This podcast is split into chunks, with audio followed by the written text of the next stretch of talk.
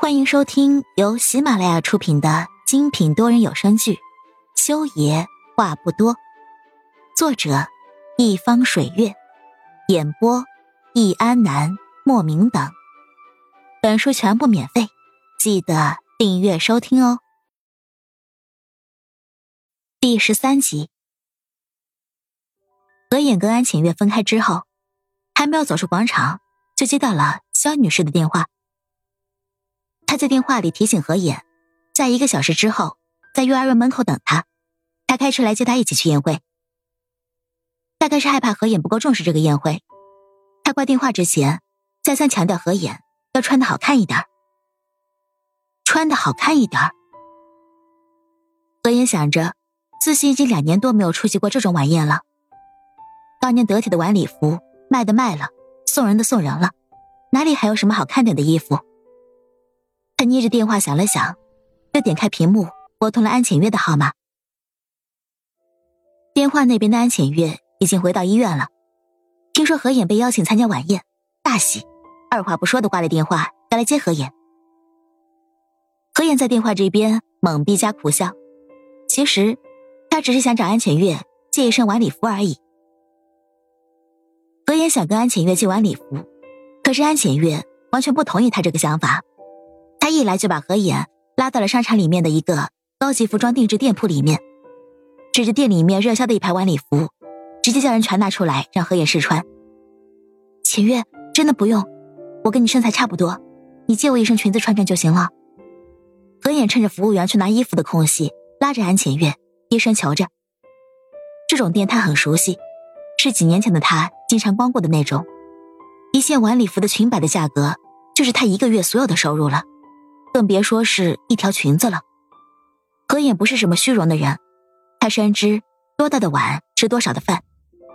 他现在一个月挣的钱少，外公外婆都还在省吃俭用的攒钱还债，他是绝对不会买这些东西的。安浅月一把拉住转身要往外走的何眼，何眼，就当是我送你的。他说的认真，语气波动。如果没有你妈妈，没有你，我也不会有今天。何野，你要是还拿我当姐妹，就别拒绝。要是你拒绝了，那我们也别做姐妹了。浅月，你……何眼快要急哭了。他本来就是那种柔柔弱弱的样子，一急眼，眼眶就红了。安浅月急忙把他拉到一边坐下，给他递纸巾。哎呀，你哭啥呀？我没哭。何眼盯着安浅月，浅月。我不能接受你送我这么贵重的东西，借借还不行吗？这个店的老板是我的朋友，我给你寄一套新的礼服总行了吧？安晴月简直就是福气合眼，无可奈何之下，只能许诺他借一套礼服。好说歹说，何眼才终于松口答应了。即便是如此，他也是选了一套最最简洁的礼服，并且承诺了用完了就还回来。安浅月带着何眼去换了衣服、化了妆，最后更是开车把他送到了幼儿园门口。何眼，你还记不记得我们刚上大学那会儿去参加迎新晚会啊？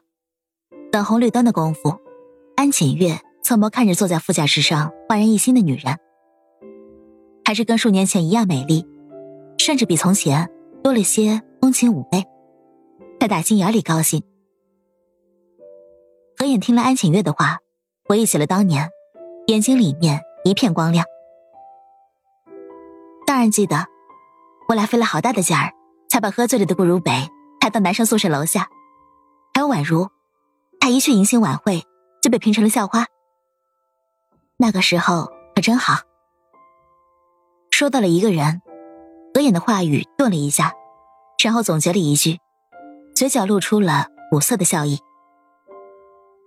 安浅月看懂了何眼眼中的难过。伸手在他手背上捏了一下，何野，你比那个时候更美，你不应该过这样的生活，你应该属于那个耀眼的地方。就算暂时离开了，你还是要回去的，你不能放弃自己，知道吗？有些话，安浅月一直没有机会跟何眼开口，因为三年前的那些打击，他眼睁睁的看着何眼从天之骄子一般的存在，跌落到了万人践踏的地步。但是他真的很想告诉何言，重新来过，远离裴木修，他的机会一样可以很多。偏偏何言不懂，他撞到了南墙，头破血流，却就是不肯回头。绿灯了，安浅月还有很多话想要说，但是却终究是隐忍了下去，发动了车子继续行驶。幼儿园门口，肖女士开着一辆路虎，早早的就等在了路边。安浅月下车将何影送到了车上，有事儿记得给我打电话啊。安浅月看着肖女士摇下车窗，对着车里的何影做了个打电话的动作。何影点头。而就在车子开远的时候，安浅月觉得，她好像在肖女士面前的驾驶台上看到了一个怪异的药盒子。何影在肖女士车上的时候，给外公续了个电话，因为今晚上他本来是约好要跟外公一起吃饭的。在电话里面，外公告诉何影不要担心，他跟外婆两个人在疗养院很好。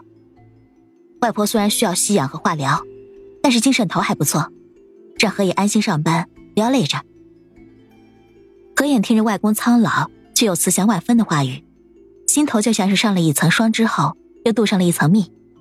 千叮万嘱之后，他才挂了电话。你外公外婆。等红绿灯的空隙，肖女士扭头看着何影，听起来有些年纪了。嗯，是的，外公今年八十岁了，外婆七十三。何眼收好手机，明春回答了一句。肖女士听了，本来想说什么的，可是红灯变绿，她便将想说的话给隐忍下去。疗养院里面，躺在病床上的苍苍老妇看着窗台前的老者挂了电话，扯下脸上的氧气面罩，艰难的想要坐起来。老婆子，你别担心了，是妍妍，不是那些人，不是那些人。站在窗边的老者急忙跑上去扶住了老妇，轻拍着她的手背安抚他：“ 哎呀，你就放心吧，妍妍呀会好的，我们也会好的，你放心吧。”不要，不要让，不要让裴家人找到妍妍。老妇断了氧，声音微弱的几乎难以听见。他一遍又一遍的在老者耳边叮嘱，一遍又一遍。老者一遍又一遍的点头，用颤颤巍巍的目光看着站在房间门口的那几个大汉身上，眼眸底下淌过一层伤痛。不要让他找到妍妍吗？只怕已经迟了。亲爱的听众朋友们，本集已播讲完毕。下集精彩继续，别忘记订阅哦。